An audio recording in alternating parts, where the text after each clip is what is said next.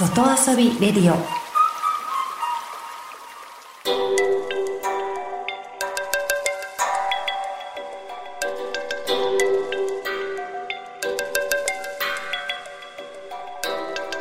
サウナをこよなく愛する私豊沢ひとみが素晴らしきサウナの世界をご紹介するコーナーラブサウナ。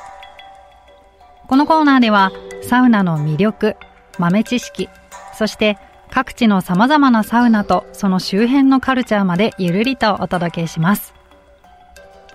今日ご紹介するのは9月9日土曜日10日日曜日に支笏湖で開催されたイベント支笏湖ブルーキャンプです。このイベントのアクティビティの一つとしてサウナが登場したんですがせっかくなのでイベントのご紹介もさせてください。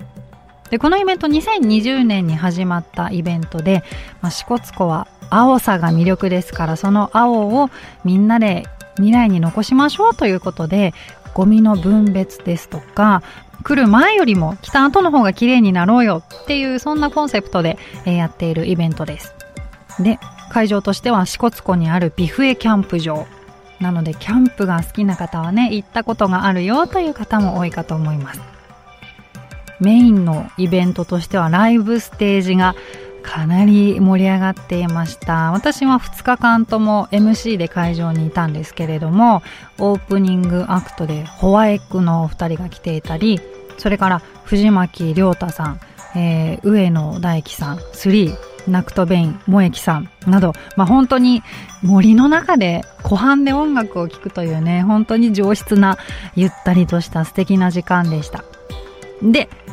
外遊び的なアクティビティもたくさんあったんです。いっぱいあるんですけど、いくつかご紹介します。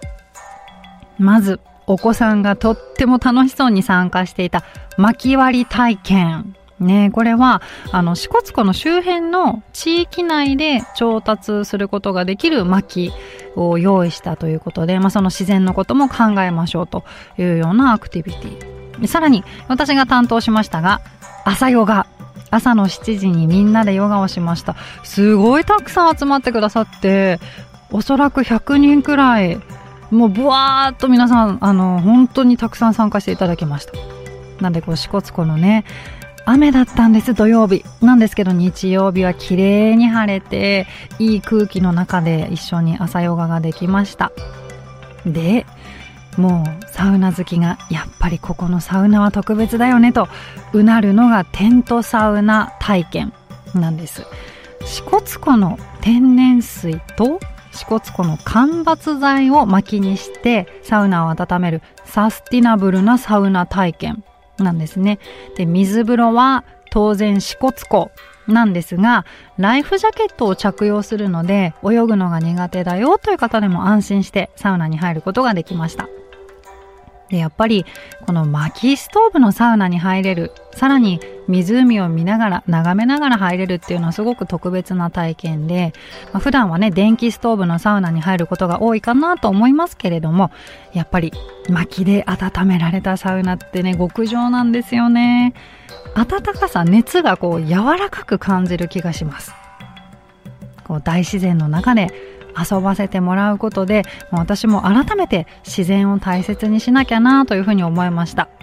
体だけではなく心も整う外遊びサウナでした。